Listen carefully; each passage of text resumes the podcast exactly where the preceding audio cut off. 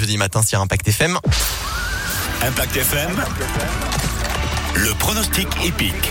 Et c'est votre rendez-vous hein, de la matinée chaque jour sur Impact FM. C'est l'heure de partir euh, s'intéresser au monde hippique avec Alexis Cœur de Roi qui nous rejoint. Bonjour Alexis. Bonjour Antonin, bonjour à tous. Avant le meeting de plat la semaine prochaine, les trotteurs à l'honneur sur la Riviera, un groupe 3, le prix de la Côte d'Azur, support du Quintet à 13h50.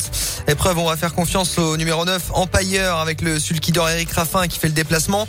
Lui qui reste sur une deuxième place dans une grande course peut taper fort aujourd'hui à Cagnes-sur-Mer. Opposons-lui le 5, Eric The Hill déféré qui reste sur une victoire. Viendra ensuite le 15 malgré le recul de 25 mètres. Ce cheval se plaît sur cette piste et peut jouer le podium.